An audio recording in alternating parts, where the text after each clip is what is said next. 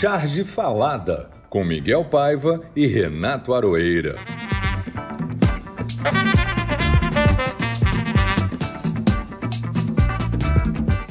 Olá, pessoal. Está entrando no ar o Charge Falada de número 27. E é com espírito olímpico que vamos conquistando nossos ouvintes e nossas medalhas de ouro. Falando nisso, acho que os brasileiros ficaram cismados com a justiça depois de tantos escândalos e lava-jatos. Estão achando que os juízes da Olimpíada estão roubando o Brasil. É aquela teoria do Bolsonaro de achar que o voto eletrônico é fraude. Nem todo juiz é ladrão e os juízes das Olimpíadas não estão em conspiração para roubar o Brasil.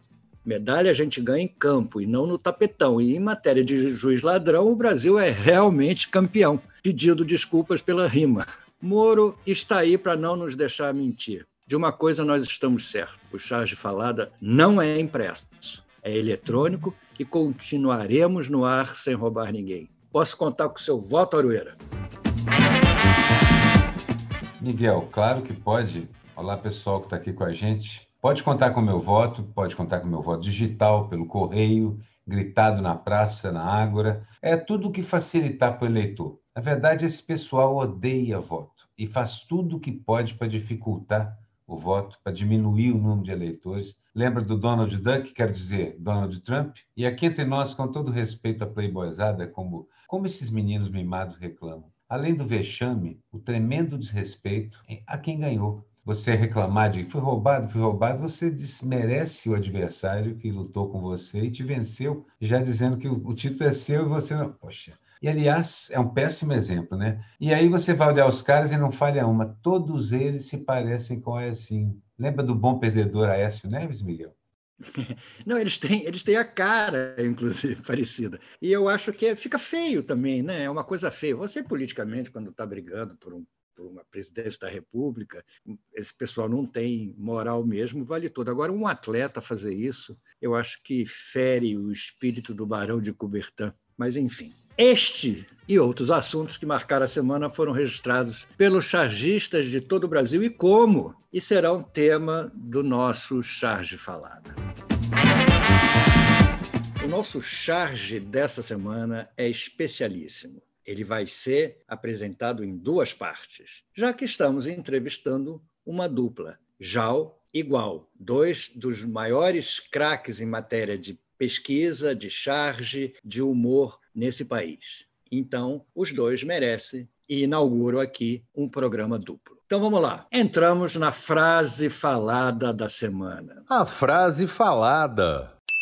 Eu fico com um certo pudor é, profissional, né? mas a, a Eliane Catanhede vai entrar de novo aqui na nossa escolha. Entendeu? Ela realmente levanta a bola, já que estamos falando de vôlei e de Olimpíada, ela levanta a bola para eu cortar. Ela disse o seguinte: depois de espinafrar merecidamente o Bolsonaro, ela vem com esta pérola. O Bolsonaro, assim, está se mostrando totalmente diferente do que prometia em 2018. Jura, Eliane? Caramba, olha que eu não prestei atenção. O Bolsonaro promete isso exatamente que está entregando desde 1991, pelo menos. Desde, desde antes, desde quando ele entrou, desde quando ele se tornou adulto. Ele promete exatamente o que ele está fazendo. Bom, eu também escolhi uma frase, mas assim, que, de certa forma, ela vai numa linha diferente e é sobre a Olimpíada. Eu adorei essa frase, estava zapeando as coisas e encontrei no, no Twitter. A Rússia simplesmente abriu um outro CNPJ e está disputando as Olimpíadas de boa. Gente, isso, isso é absolutamente genial, engraçado e brasileiro. e verdadeiro, porque foi exatamente isso. Não, e, e, e verdadeiro, né? porque realmente o que a Rússia está fazendo? Inventou um nome lá, é, é, Comitê Olímpico Russo, e está jogando tudo e ganhando e sendo um dos líderes lá. Oh, sim, claro, fazendo esporte, sempre foram bons nisso. Mas é engraçadíssimo, vou abrir o CNPJ, estou devendo, aquele lá está quebrado, mas vou lá e abro, tudo bem, sem problema nenhum. Adorei. Escolhi uma outra também, ainda na direção, uma direção diferente da habitual nossa, mas eu adorei também isso. Essa frase, a primeira da Rússia, é do Juninho, no Twitter. E uma que eu adorei também, que é da Raquel Real Oficial, que é trabalhar bastante para um dia meu patrão poder viajar de foguete para o espaço. Eu adorei isso. Esse negócio de foguete para o espaço vai render muito ainda, né? Porque, Pelo amor de Deus, gente, mas, mas é uma cara de pau, né? O Bezos explora os, aqueles meninos da Amazônia, mas com o dedo, esmaga com o dedo, igual o personagem do Quino. E depois viaja para o espaço. Realmente vou trabalhar duro para meu patrão poder gastar, queimar essas toneladas de combustível.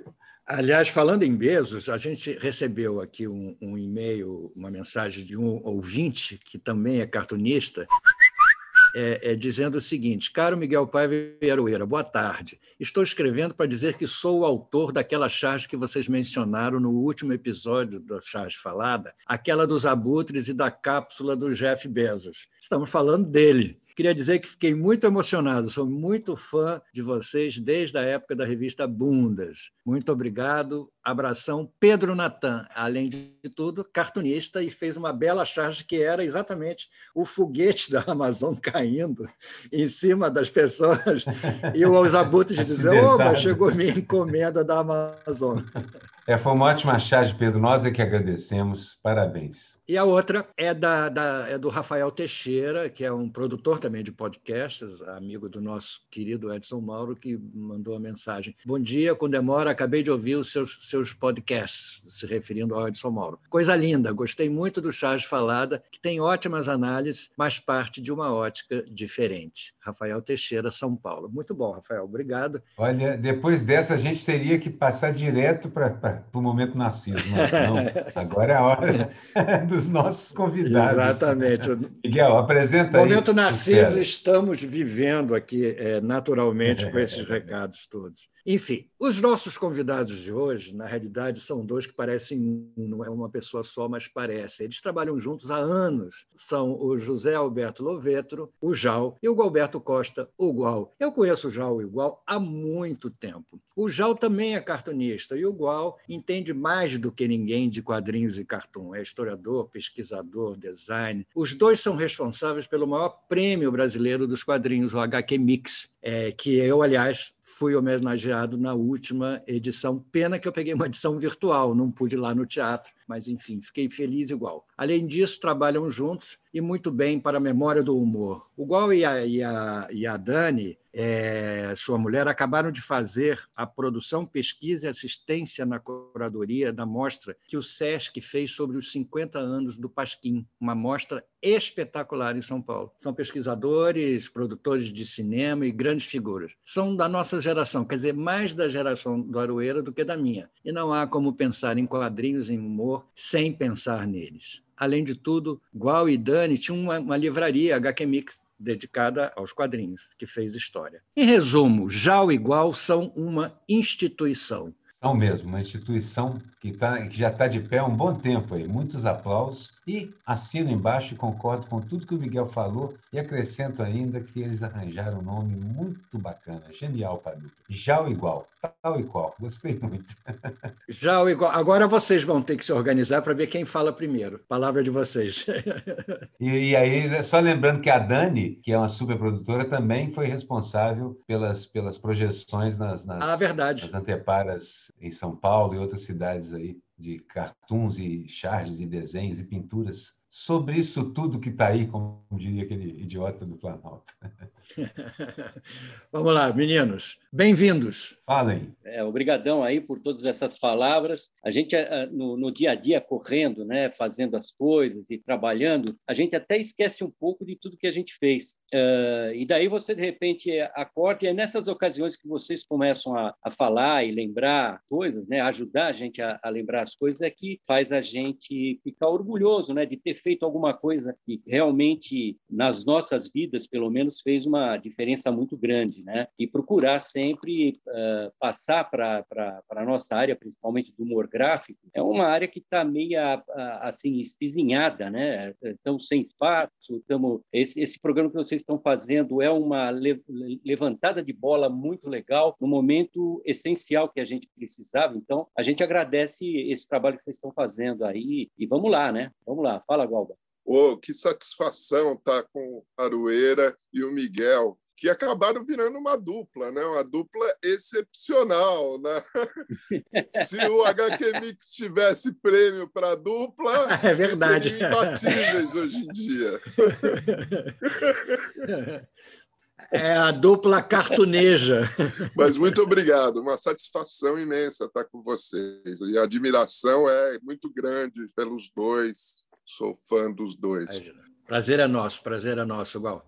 Na verdade, é, minha primeira colaboração com o Miguel foi na revista Bundas. A gente fez um cartoon a, a quatro mãos, né, Miguel? Foi, foi, um foi. Cartoon na revista Bundas, a pedido do Ziraldo. Exatamente. É. Disso já fizemos de tudo: pintura a óleo, já fizemos, já fizemos painel juntos. Painel, painel. Tocamos junto em Piracicaba. Na verdade, não toquei. Eu não estava em Piracicaba quando você tocou. Ah, não, você não estava, exatamente, quando eu toquei. Isso, é. Fiz da outra formação. É, mas você fez parte depois da banda.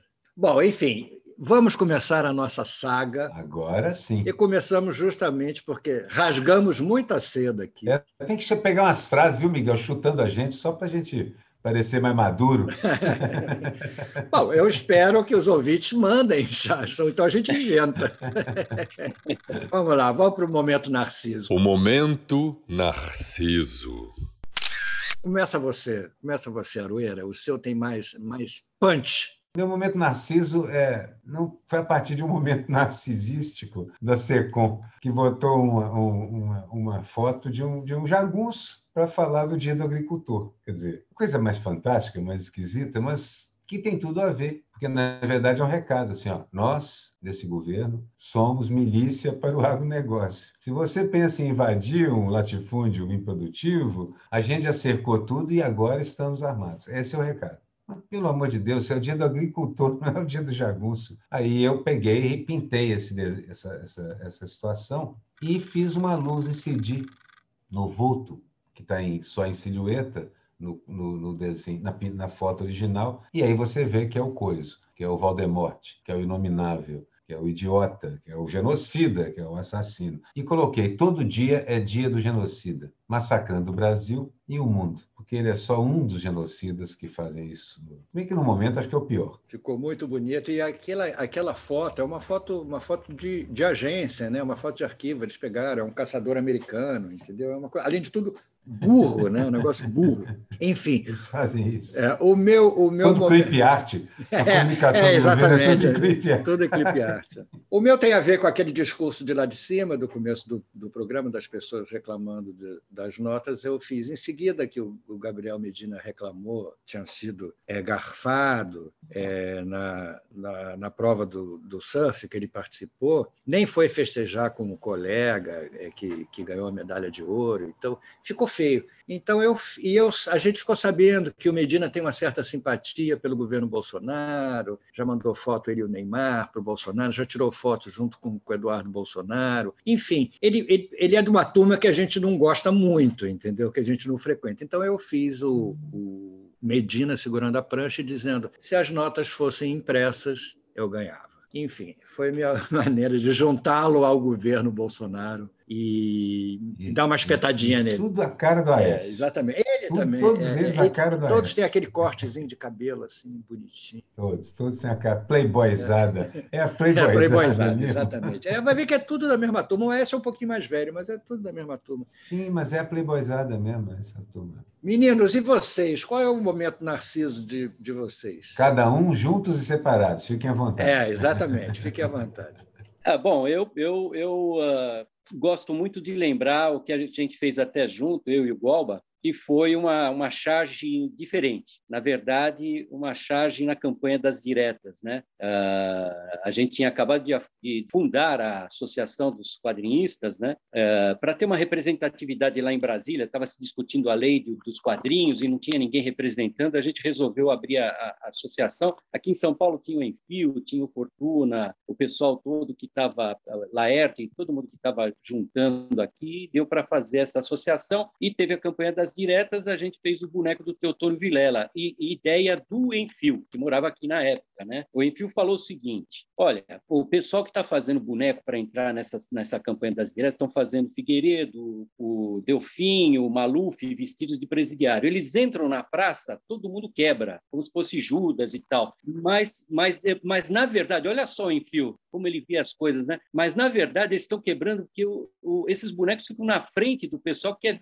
ver a Fafá de Belém cantar, quer ver, o, sabe? E esses bonecos atrapalham. Então, já que são uh, bonecos que, que viram Judas, né? Então o pessoal quebra, mas vamos fazer um diferente. E daí ele deu a ideia do, do Teotônio. A gente tinha dois, uh, dois dias para fazer esse boneco, porque fomos na suprapartidária lá para fazer a reunião e eles adoraram e falaram: vocês vão puxar a passeata que sai da, do Largo São Francisco e vai até o Inhangabaú. Vocês vão puxar com o boneco. A gente adorou, só que na época não tinha nada aberto de fim de semana para fazer. E era uma sexta-feira e era segunda-feira o evento. E aí nós tivemos que correr em farmácia, conseguimos a escola de samba aqui, a, a Pérola Negra, para emprestar o local lá e ma, algum material. Compramos uma base lá de ferro com rodinhas e tal. Conseguimos, fizemos o boneco e os desenhistas foram uh, na passeata em volta do boneco levando seus cartuns. Então, é a primeira vez na história que eu saiba, né? O Alberto é um grande pesquisador, ele deve saber melhor do que eu. É, é a primeira vez que os desenhos saíram da prancheta para ir para um, uma passeata com os seus organizadamente, cartuns. né? Organizadamente. É, é,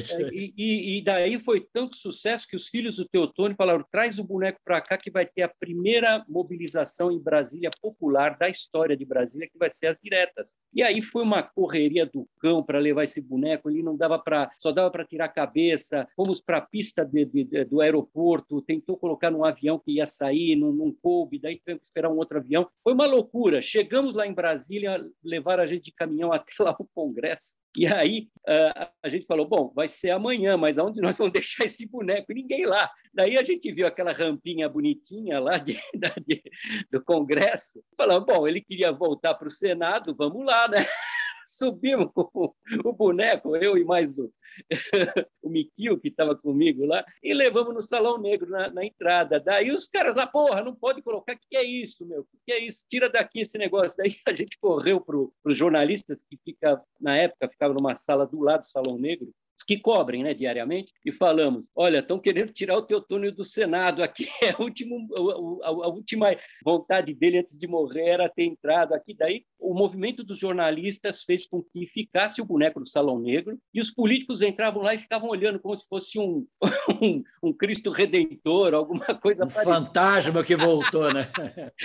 então, isso foi para a nossa vida, e principalmente numa. Uh, uh, é importante lembrar disso agora, porque foi uma luta do cão, todos nós brigamos contra uma ditadura e, e conseguimos uh, que tivesse voto para presidente e estamos no que estamos, né? Quer dizer, acho que a gente evoluiu, evoluiu, evoluiu, evoluiu, evoluiu.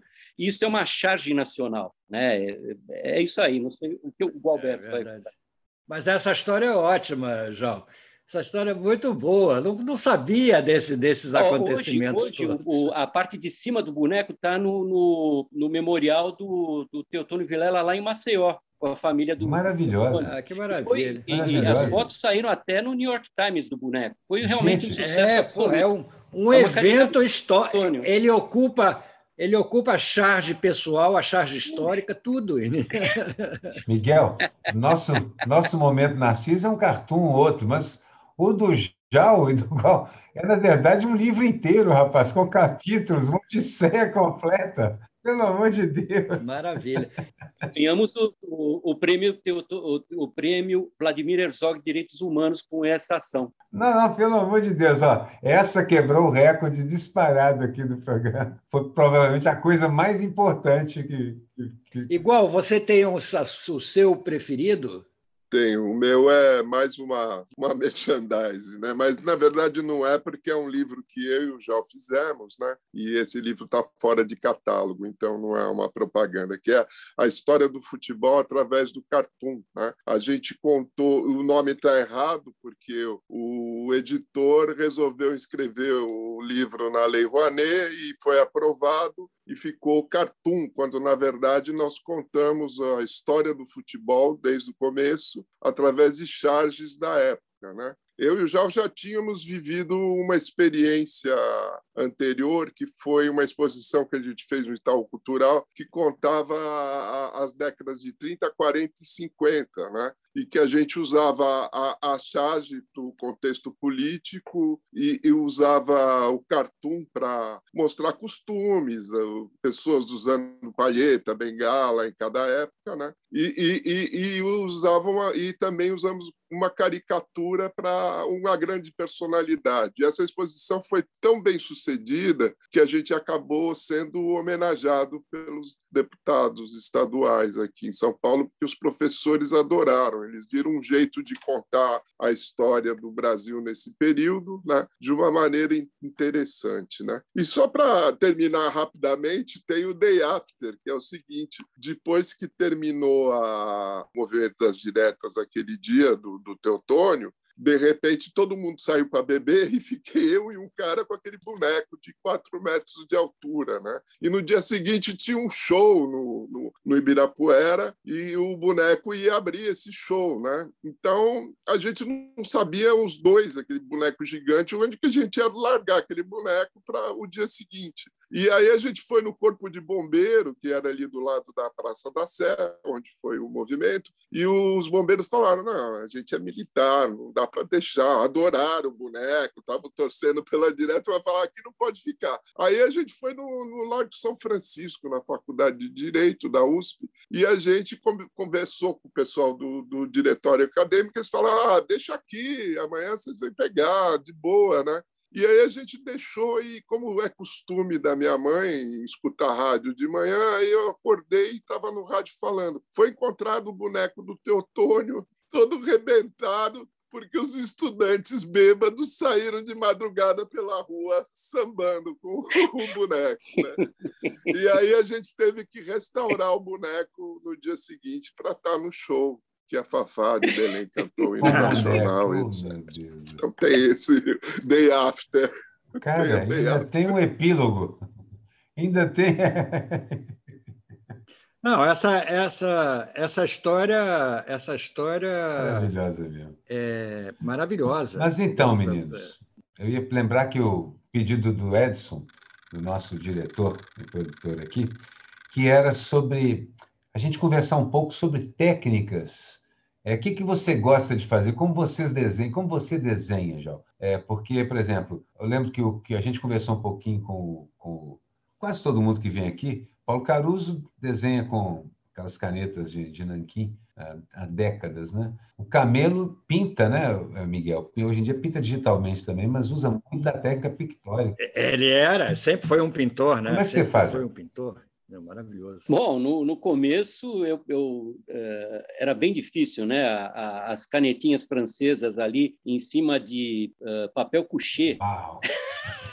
era horrível. Mas aí, mas aí o, o Schweller era muito caro, né? Então era isso. Mas hoje em dia é, eu faço desenho em sulfite mesmo e, e dou finalização no computador. Agora, eu não abro mão de desenhar à mão a parte em preto e branco uh, no, no, hum. num papel, né? Quando é para fazer um original mesmo e tal, aí você desenha no papel melhor. Mas para mim é assim, pego o sulfite, faço desenho. Eu sou um chargista, né? Eu não sou um, um cara de, de, de muito acabamento e não evoluí tanto no desenho. A única coisa que eu, que eu consegui fazer diferente no, no desenho é fazer um, uns cabelos de papelão, que, é, que era para ter um toque meu no, no desenho, para não ser igual aos outros, né, e tal. E isso daí realmente virou, virou um, um, uma coisa minha. Mas a colorização pelo computador, uh, Photoshop normal, eu não, não, não evolui muito nessa parte de desenho, não. Eu sou muito mais de ter ideias e de criar textos e tudo mais do que de desenho. Desenho eu quebro galho. Imagina, modéstia. Eu me lembro, você falou do Scholler, é.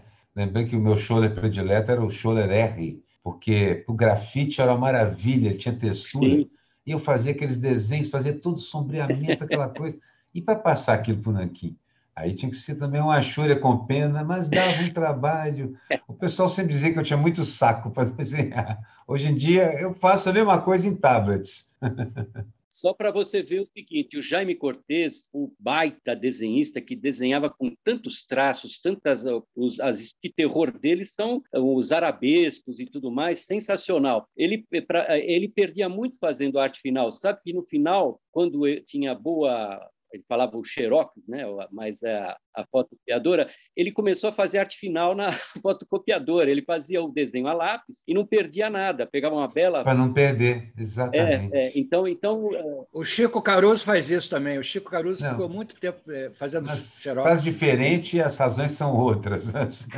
É, é, mas ele usava muita fotocopiadora também. Né? Mas, na verdade, essa ideia de perder o lápis é uma tristeza mesmo. É. eu, Diga. Eu, eu, como sou um impostor aqui, porque eu não sou chargista, na verdade eu, eu desenho com o telefone, porque enquanto eu estou no telefone eu não consigo ficar sem desenhar alguma coisa. Né? Mas eu me dei bem. É, o Milor fazia muito isso, o Milor e o Ziraldo Eu fico também. o tempo todo, eu não sou compulsivo assim, mas o Jal guarda esses desenhos, ele acha que tem algum valor, mas eu acho que não tem. Claro. Mas, mas na verdade, eu me dei bem com o computador. Eu já fui diretor de arte, até em publicidade, e eu me dei bem com o computador, assim, lido bem, consigo pensar o que vem na minha cabeça já sai direto no computador. Vou tenho uma habilidade boa com o computador, então me dei bem. Então da dupla é assim, sempre é, a gente é meio que um uh, vôlei de praia, né? Um levanta, o outro o outro ataca e a gente então é, eu sou o que faz um a ataca, o outro de defende. normalmente, as coisas de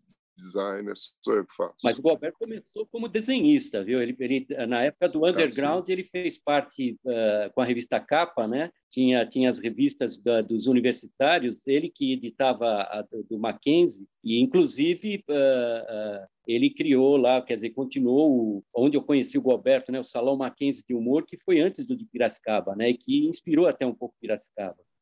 É, eu, eu... Muito bom. Eu me lembro, eu me lembro dos primeiros eu, eu na verdade, eu, eu, eu, gostei mais dessa coisa que fica em, em, em órbita em volta da, das artes gráficas, que é organizar um prêmio, organizar uma entidade, organizar várias coisas. Eu, eu, eu gosto mais disso, né? Eu, eu, fazendo o salão. E a gente adora que você faça é, isso. fazendo o salão, primeiro foi, eu era muito jovem quando fiz o salão, então eu me dei bem. Fui editor de quadrinhos muito tempo, então eu, eu gosto mais das coisas que estão em volta e que eu acho que no Brasil fazem falta, né? Fazem falta um monte de coisa. Fui dono é até verdade. Verdade. Fui dono até de livraria, como você falou, uma livraria de arte onde a especialidade maior era quadrinhos. Aliás, é uma vergonha no nosso país a gente não ter um museu de artes gráficas. O Goberto está lutando por isso há mais de 40 anos aí, porque uh, a gente precisa ter o papel dura pouco, não dura muito e, e e está te perdendo tudo. É incrível, é, verdade, é incrível. É Aí mesmo no, no, Rio de Janeiro, quando o Álvaros uh, morreu, ficou aquele material sensacional do Álvaros, a família vendeu pacotes é, acho que embrulharam pacotes assim sem nenhuma. A gente sabe de colecionadores que compraram material sensacional, material inédito, até de, de desenhistas da época do Tico Tico, da época, é, é, sabe, muita coisa sensacional e que foi se diluindo, se perdendo, e nós estamos perdendo a nossa memória. Qualquer país eco tem um, um, um museu. A Argentina tem dois, três, o Uruguai tem, Estados Unidos tem uns 40, sabe? O, o, o Tintim, o Museu Tantan lá, lá, lá na, na Bélgica, se você não for para a Bélgica e não passar pelo Tantan, você não visitou a Bélgica, uh, sabe? O mundo inteiro preserva essa parte e nós que somos um país que temos os melhores desenhistas aí, está provado por A mais B que nós temos gente boa na nossa história, somos pioneiros, nós somos pioneiros, somos os primeiros a publicar charge e quadrinhos no mundo e não temos um museu, um museu, um museu. o que a gente gosta mesmo é de queimar museu. Queimar cinemateca é a nossa especialidade. Então, sinceramente, essa é a especialidade dos brasileiros. O amor gráfico já nasceu queimado. Já nasceu queimado aqui. Aqui no Brasil, literalmente queimando o seu filme. Literalmente, né? Ainda não sei como é que não fizeram esse meme, né? É verdade. E agora, Miguel, depois desse momento narciso impressionante, né? Porque realmente um dos meninos aí, nossa senhora, a gente vai aqui, a gente vai chegar na charge do coleguinha. A charge do coleguinha que viralizou.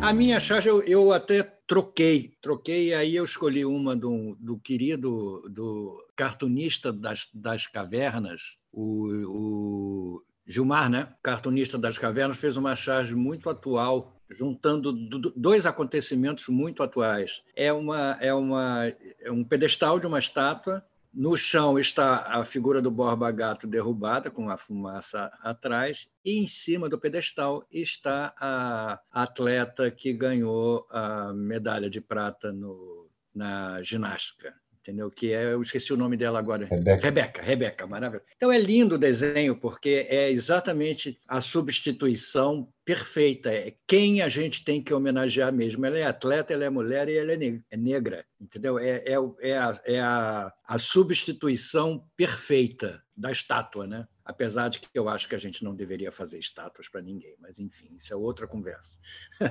Isso é outra conversa. Eu penso assim, eu tento exercitar a empatia, aquela coisa de me botar no, no, no, nos sapatos do outro, né? E fico imaginando se eu fosse um indígena brasileiro, eu sou, nasci aqui e tal, mas se eu fosse um dos primeiros habitantes do Brasil, descendente deles, conhecesse a história como um todo, devia ser difícil caminhar para São Paulo, por exemplo. Você se eu precisasse de um lugar, eu vou ter que seguir pela rua desse genocida, virar à esquerda naquele assassino, à direita naquele estuprador.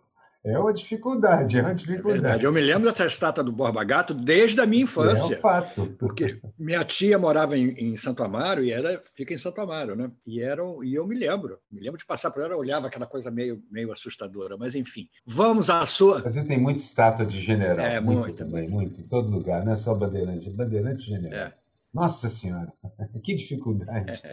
Vamos, Aroeira, a sua. Bom, é, a charge do colega, aquela charge que eu queria ter feito, que, que desenho maravilhoso, é do J. Camilo. Ele que é um, geralmente ele frequenta muito as nossas charges prediletas aqui, porque um desenho maravilhoso, uma pintura, uma escolha, uma paleta de cores. As charges geralmente são super contundentes e muito engraçadas, muitas e muitas vezes. E essa ele desenhou uma, uma comunidade, uma favela, um bairro muito pobre, sobre palafitas, inclusive. Um desenho lindo e tal, e lá no fundo um balãozinho, quer vários planos desse, dessa, dessa comunidade, o tijolinho à mostra, é, profundidade, nuvens, um céu cinzento. Mãe, o que é democracia? E a mãe responde: é quando os ricos deixam a gente votar no Lula. É uma variação de chás que eu já vi várias e várias vezes, mas sim, elas sempre atingem esse ponto. A verdade é que a democracia sempre foi relativa. Aqui, nesse caso, significa votar no Lula, a charge dele, mas a democracia sempre foi relativa. Ela é uma coisa mais da. À medida que você sobe né, na pirâmide social, a democracia se torna mais palpável, até que ela chega a existir a partir de um certo ponto. Mas para baixo, não é não. Não existe muita. É verdade. Começou assim e continua sendo assim. Continua assim. E vocês, jovens? Não, mas antes deles, antes de eu passar a palavra para o Jal e para o Gual, eu queria fazer uma referência a uma charge que a gente não sabe de quem é. Ah, sim, claro. Que apareceu ontem, apareceu ontem nas redes sociais, depois da, da notícia do incêndio do depósito lá da Cinemateca de São Paulo que é uma coisa tristíssima, que vai merecer o nosso repúdio oficial aqui, mas é uma, é uma charge que, na realidade, é uma charge, é um logo, é uma logocharge, como a gente tem é, é, descoberto algumas aqui. É um, um pedaço de, de filme com, aquele, com aqueles furinhos. Com a trilha sonora. Com aqueles é, furinhos do lado direito e do lado esquerdo, recortado como se tivesse sido queimado, só que ele, na parte queimada, é uma parte do mapa do Brasil que está fazendo cinzas no montinho abaixo. Quer dizer, o filme, o filme do Brasil, a memória do, do Brasil, o registro da memória do Brasil, queimou-se e está formando cinzas. É uma charge linda num fundo laranja, parece aquelas coisas que o Lafa faz, parece a coisa que a, que a Janete, que a Janete cartunista, é, é, chargista, faz. É muito bonito, a gente gostaria de saber de quem é. Eu não sei se o Jal e o Gual sabem, mas se a pessoa souber que a gente está falando dela, que se acuse, ou se, se anuncie. Mas isso esse é o problema das redes sociais, né? Sabe aquela que o pessoal conta uma coisa para uma pessoa, aquela pessoa conta é. para outra, conta para outra, conta para outra. Nas charges está acontecendo isso. Você perde a noção uh, de quem fez, porque vai tirar. A primeira coisa que o pessoal tira é a assinatura. E pode ser até que né? seja uma charge mexida, porque quando chega no final você perde totalmente. É verdade. O pessoal de iconografia fica, fica doido uh, uh, perguntando para gente é verdade. Quem, de quem é a, a primeira coisa é assinatura. É. A primeira coisa é assinatura. Eu não sei, eu não sei de quem que é, porque fora. como é um logo, é praticamente um logo assim, é, parece coisa do Carval, mas eu não sei. Não, Carval não... também, aliás. Pode ser Carval. Aliás, Carval está na nossa lista, a gente esquece, esquece dele. O Carval é ah, é tão esse, amigo, tão esse. próximo. O Carval é maravilhoso, a gente adora Carval ele. Carval é muito bom. É, já que você está com a palavra, é, Jal, você escolheu alguma charge do coleguinha? Olha, uh, uh, tem, tem charges aqui muito, muito legais. Eu vi uma aqui, uh, eu estou abrindo uma exposição de charges sobre os heróis olímpicos, aí só para pegar o que o pessoal está colocando, na, inclusive entrar hoje no ar, na, no, no, no, site do HQ Mix, no blog do HQ Mix, né? A exposição de cartoons sobre Raíssa, o Ítalo, esse pessoal que vieram da pobreza, né? Quer dizer, todas elas muito, muito legais. E da Rebeca tem uma, é do Tiago Lucas. Ele está mandando para essa exposição uma que é a Rebeca assim dando aquele salto da música, né, e quebrando uma corrente, né. Então eu acho que está muito representativo da onde que eles vieram e, e como eles eles ultrapassaram uma barreira e chegaram lá ao topo, né? São pessoas de periferia, pô, são pessoas que não tinham condições nenhuma, não tinham nem alimentação correta e chegam ali no topo. Isso quer dizer o seguinte, que a alma humana, ela é muito mais forte do que o, a gente pensa. A nossa van filosofia pensa, né? É, a alma humana é muito mais forte é, e, e é um ensinamento tudo que está acontecendo para a gente. Não importa que se a gente ganha mais ou menos medalha, não é a quantidade, mas a qualidade das pessoas que estão chegando, a, a história da menina Raíssa, que traz felicidade para todo mundo, o Ítalo, que veio, ele pegava uh, prancha de, de, de, de isopor para poder isopor, treinar. É. Tampa de caixa de isopor para fazer a, a, a Rebeca sofreu para caramba, cara. É aqui de Guarulhos, de São Paulo, né? Porra, e esse pessoal que está mostrando para a gente o que, que é o Brasil, o que, que representa o Brasil, né? Mas tem um uma, uma, que eu gostaria de ter feito, que é clássica uh, da Laerte, que é aquela que tinha uma turma toda, um cara lendo um livro num, num banquinho, né? uma turma toda em volta, assim, uh, uh, falando com, com alto para ele: Você está cercado de ignorantes, saia desse livro com as mãos para cima. Essa eu gostaria de. Essa charge, é, essa charge merece, é, merece a charge histórica é, or ah, bom. entendeu? É, Porque ela é. Inclusive, o megafone está sendo segurado do lado contrário. Né? Do contrário e tal. Né? E aquele desenho do, do, da, da Laerte, eu falo do também porque eu conheço Laerte já há muitos anos e eu conheço uma fase dele que nem ele tem mais, né? Está aqui comigo, aqui ele fazia para o jornal da Telefônica, um, uns personagens, o desenho era sensacional, os personagens eram sensacionais, o humor considero um dos maiores humoristas do mundo. Ah, ele é, certamente, certamente. Um filósofo. Gual, você tem, você tem, você escolheu o seu, Gual? Escolhi sim. Sua charge? Escolhi sim. Como eu, eu funciono em dupla, eu escolhi duas e uma, por sorte, você já falou muito bem dela, que é a do Gilmar, do, da estátua do Borba Gato e da Rebeca, né? Ah, e a outra estátua, que aí é, fica é, legal, é, porque eu vou falar sim. de uma mulher que eu sou fã, né? é da Janete, que faz aquelas silhuetas maravilhosas. Né? Sou fã da Janete. É maravilhosa, e, ela é maravilhosa. E ela, e ela é, é, é, dentro de um clima de escritório, né? E o que está no computador, o personagem que está no computador, pergunta para o colega: quem não come carne é vegano? E o colega fala: é brasileiro. E aí isso, isso, isso me lembra aquelas fotos Eu do pessoal é pegando aquelas carcaças, aqueles ossos para poder comer, né? Então eu, então, essa me, é, é, me deixou bem emocionado, é além da beleza do trabalho da Janete. Eu queria fazer uma referência à Janete aqui, assim, de dizer para os nossos ouvintes que nós convidamos a Janete para participar do programa, que a gente adora o trabalho dela, eu quero que ela saiba disso, que a gente adora o trabalho dela, mas ela tem os motivos dela, ela disse que não, não, não faria, enfim, ela nem me explicou direito os motivos, mas eu respeito, é o, é o direito dela, mas eu queria que ela soubesse que a gente adora o trabalho dela, e o dia que ela decidir, só dar um alô que a gente entrevista ela, não tem nenhum problema. E enquanto isso, Aí, vamos falando da Janete, que eu acho que é Vamos falando importante. da Janete, exatamente. Aí a gente... Eu não sei se o, o, o Arueira viu a, a charge do Bira no Charge Online, que, aliás, grande perda aí do Mariano, né?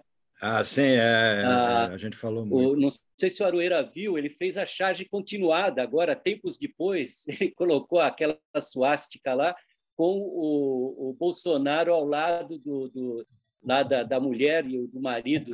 Ah, da deputada, da deputada. É, é. Essa é uma charge continuada ah, de verdade.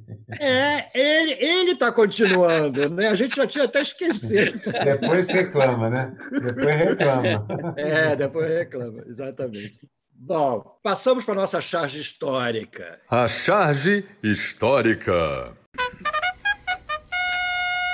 Eu peguei uma daqueles desenhos de, de parede dos gregos, que eram a primeira. Uma ânfora esse. Né? É de uma ânfora, é de uma ânfora, é, exatamente. É, né? é de uma ânfora. Que são desenhos absolutamente gráficos e que parecem muito com, com cartoon, né? com, com desenho de humor. São, são formas de atletas gregos nas primeiras Olimpíadas, os primeiros atletas olímpicos, um fundo alaranjado de barro, assim, de cor de, de ânfora, e os desenhos lindos, todos feitos em preto, com riscos brancos, é extraordinário. São cinco atletas. Mostrando a musculatura. É, toda a musculatura da perna, do peito, correndo, disputando uma prova olímpica na antiguidade. Então, fica aqui o meu registro olímpico. e, ao contrário do pessoal de academia moderna, que só malha do cintura para cima, dá para ver as batatas da perna delineadas. Maravilhosas, musculosíssimas. Os gregos malhavam embaixo. Os gregos faziam glúteos e faziam batata da perna. Coisa que a modernidade não faz. Não, as mulheres que malham, elas fazem. Você vê que elas mostram elas, aquela. Elas é, geralmente malham da cintura para baixo. É, é, e os, homens da... malham da cintura para cima. Eu já fiz academia há muito tempo, eu achava engraçadíssimo isso. Qual, qual é a sua charge histórica, Arueira? Bom, é, eu escolhi uma charge histórica, daquelas no sentido, essa ficou histórica. É do Dahmer. O Dahmer é um dos meus, dos meus prediletos de todos os tempos. Para mim, o senso de humor dele é absolutamente mortal. O traço dele, ele diz que não desenha, mas que cascata, o traço dele é absolutamente genial, delicioso de ver. Então está aqui chama Bilionários o desenho. Em traço, no fundo, geralmente quase sem cor, dois bilionários sentados numa mesa comendo sushi, tomando champanhe, e um deles diz assim: Contratei um milionário para lavar meu carro. É, o, é o detalhe, né? O bilionário contratou um milionário. bilionário. Contratei um milionário para lavar meu carro. Ah, meu Deus, eu ri muito sozinho dessa charge. E a cara do Dahmer ele olha para as coisas e enxerga. Ele passa em frente a um restaurante japonês e enxerga essa charge. Essa é uma coisa genial. E ele tá, essa série que ele está fazendo agora dos bilionários, que ele está fazendo no, é, maravilhosa. é maravilhosa, é maravilhosa, é muito. O ele fez uma sobre nada, nada tudo já foi feito em quadrinhos, que também era engraçadíssimo. É, é. Mas dos bilionários é, é, infinita, né? porque é uma, é uma ideia genial, entendeu? Que favorece Bom, a genialidade dele. É uma, ideia, é uma ideia tão absurda a ideia de um bilionário, que para nós cartunistas é uma ideia genial. Mas é um negócio que simplesmente não poderia existir. É verdade. Bilionário não poderia existir. Vamos, vamos, sejamos realistas. Nós estamos num mundo em que eu vou tocar eu vou tocar lá no centro do Rio e domingo estou indo e vejo as filas monumentais para o pessoal que distribui umas quentinhas. Mas é umas filas inacreditáveis. Não é possível o Jeff Bezos subir naquela pica voadora enquanto o mundo passa fome. É possível. Isso está muito errado. Isso está muito errado. Ô, Jal, qual foi a sua... Você. Bezos queria imitar o tio Patinhas, que o Patinhas já fez isso faz muito tempo com foguete. Muito ah, então, está vendo? Uma crítica bem, bem ligada aos quadrinhos. Qual é a sua charge histórica? Eu, eu, eu queria, eu queria homenagear o Fortuna. Eu, a, a, fase do Fortuna aqui em São Paulo, a gente se falava de madrugada e era uma festa. Ele adorava tirar sarro de tudo, né? Foi uma grande perda. E a, a, a gente brincava muito de madrugada. Mas tem uma, uma charge que ele, que ele publicou no Pasquim. Depois participou de vários livros aí e que, eu, e que não tem texto, né? Acho que charge que não tem texto eu adoro, porque o cara da China pode entender, né? Pô. Então, aqui tem o general na mesa trabalhando, só que com um cavalo em cima de um cavalo. Ele colocou o cavalo e a mesa em cima do cavalo com o general. Essa charge é muito atual, cara.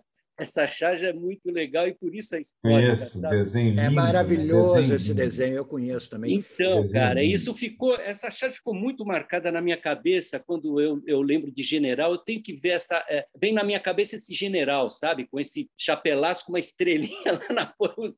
Ele era muito engraçado, porque ele colocava Não, e os desenhos, é, os desenhos de, de militar do Fortuna eram maravilhosos, entendeu? Ele, e o Fortuna no trabalhava, trabalhava com pena, com pena mesmo. Eu me lembro uma vez, na fase que ele, você falou que ele estava em São Paulo, E até palito, palito de fósforo cortado. e guache branco, e muito guache branco. Eu fui com ele para São Paulo um- uma vez de trem, e eu não dormi, claro, aquele trem que a gente dormia, no no trem passava a noite viajando, né, que tinha aquelas cabines. O Fortuna ficou contando história a noite inteira, entendeu? Então foi muito, nós chegamos em São Paulo mortos, entendeu? Mas eu não me nem me lembro o que, é que a gente foi fazer em São Paulo. Mas o Fortuna era uma era uma figura porque eu, eu- eu- nós, nós dividíamos a mesma garagem na casa do Pasquim, onde era o Pasquim aqui em Botafogo, e ele desenhava o dia inteiro. E o Fortuna usava muito guache branco, e ele desenhava livremente com a pena, com, a, com o nanquim e tudo, e depois vinha com guache tirando tudo que não era desenho, entendeu? Que ele não queria. Era uma coisa assim meio, meio de escultor, né? que vai tirando, como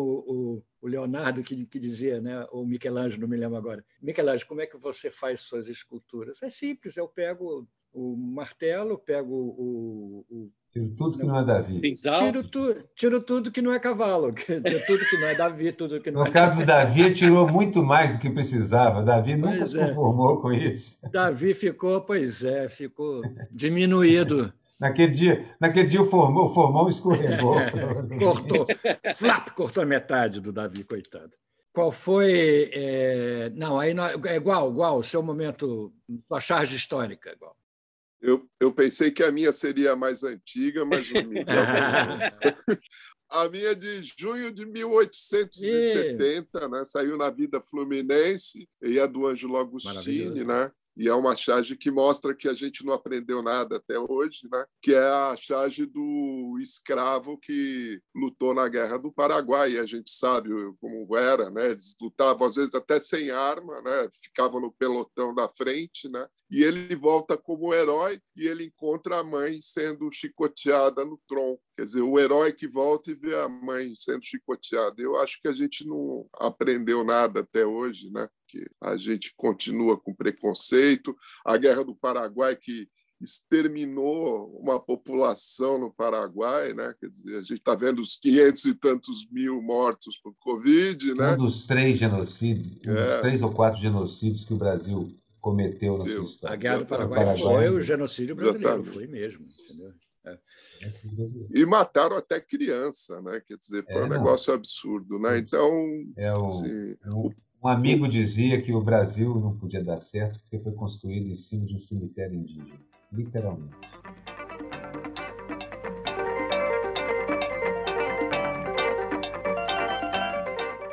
Acaba aqui a primeira parte do Charge Falada com já o igual. O papo tá ótimo, mas semana que vem a gente continua. O Charge Falada é um produto da Rádio Garagem, o estacionamento do seu podcast. Tem a direção de Edson Mauro e a edição final da agência Miragem.